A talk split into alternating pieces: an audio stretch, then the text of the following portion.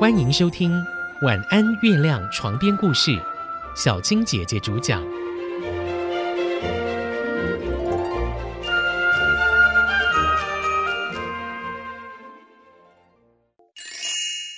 基督山恩仇记》十八集：费南特的下场。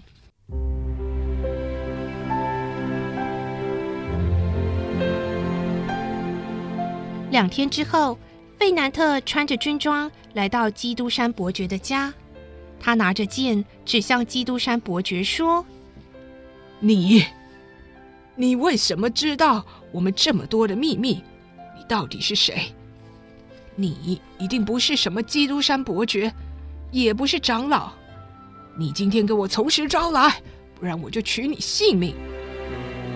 基督山伯爵脸色大变。他转身走进房间，换了一套船员的水手服。费南特看到这熟悉的装扮，才惊觉他就是以前的船员艾德蒙。他双腿一软，人一步一步的往后退。基督山伯爵大声的叫着：“费南特，想起来了吗？是不是自从你娶了戴斯之后？”就忘了我这张脸呢，爱德蒙。呃，啊！费南特惊恐的一边叫着，一边往后退，然后溜到了门口，冲上了马车。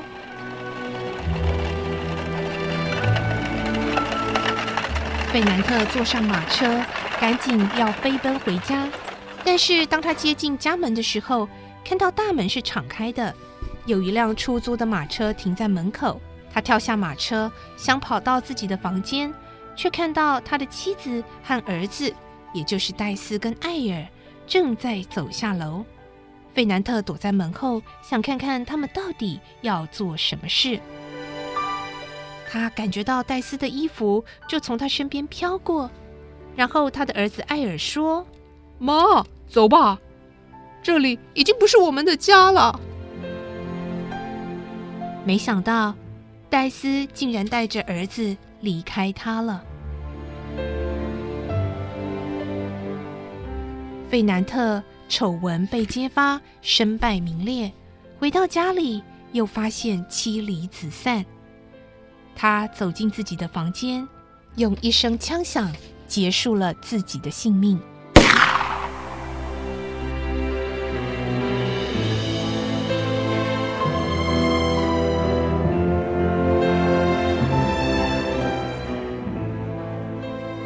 而这对恋人麦斯和方婷，他们后来的状况如何呢？鲁蒂亚允许麦斯一个星期可以来看方婷两次。这一天刚好是麦斯开心来看方婷的日子，但是当他看到方婷，却发现她的脸色很不好。方婷说：“我一直觉得我的情绪很糟，胃口也不好。”我每天早上都会喝一匙为我爷爷调配的药，爷爷说那是一种万灵丹，虽然很苦，吃任何东西都会有一点苦味，但是是为了我好。方婷说着说着，突然昏倒了。这件事情立刻惊动了他的父亲维勒福，而麦斯怕被发现，则是先溜出了房子，但是他不是脱逃。而是想去找人协助，他唯一想到的就是基督山伯爵。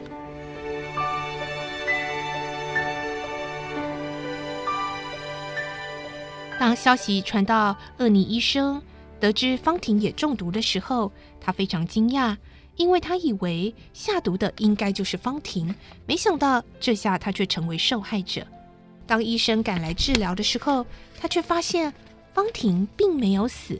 这是为什么呢？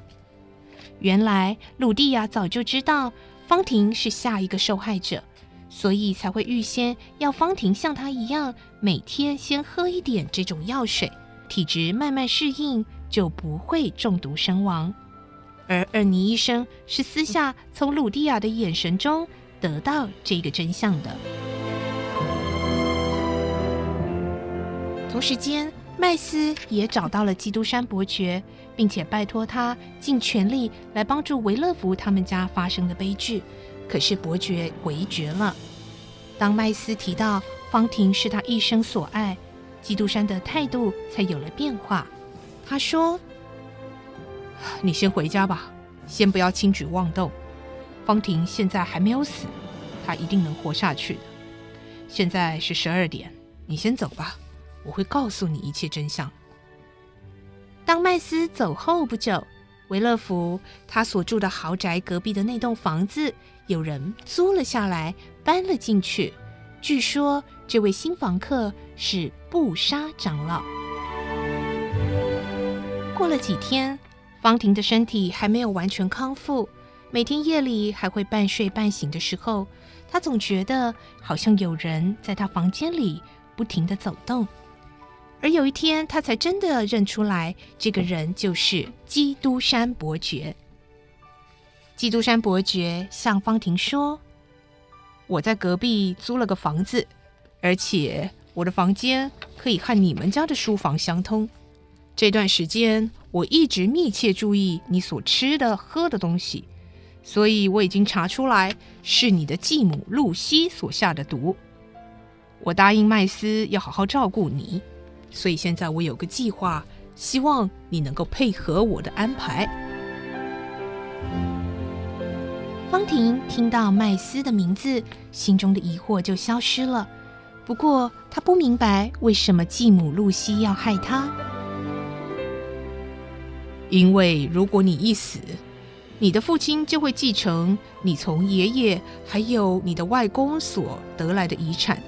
而将来，他的亲生儿子就可以接受这一切财产了。基督山伯爵从口袋掏出盒子，取出药丸。待会你吃下这颗药丸，不论发生任何事，你都不用害怕，你并不会真的死去。但是别人看到你，将会觉得你就像死亡了一般，没有呼吸，也没有心跳。我会一直在旁边保护你的。方婷很听话的把药丸吃了下去，果然马上深深的沉睡。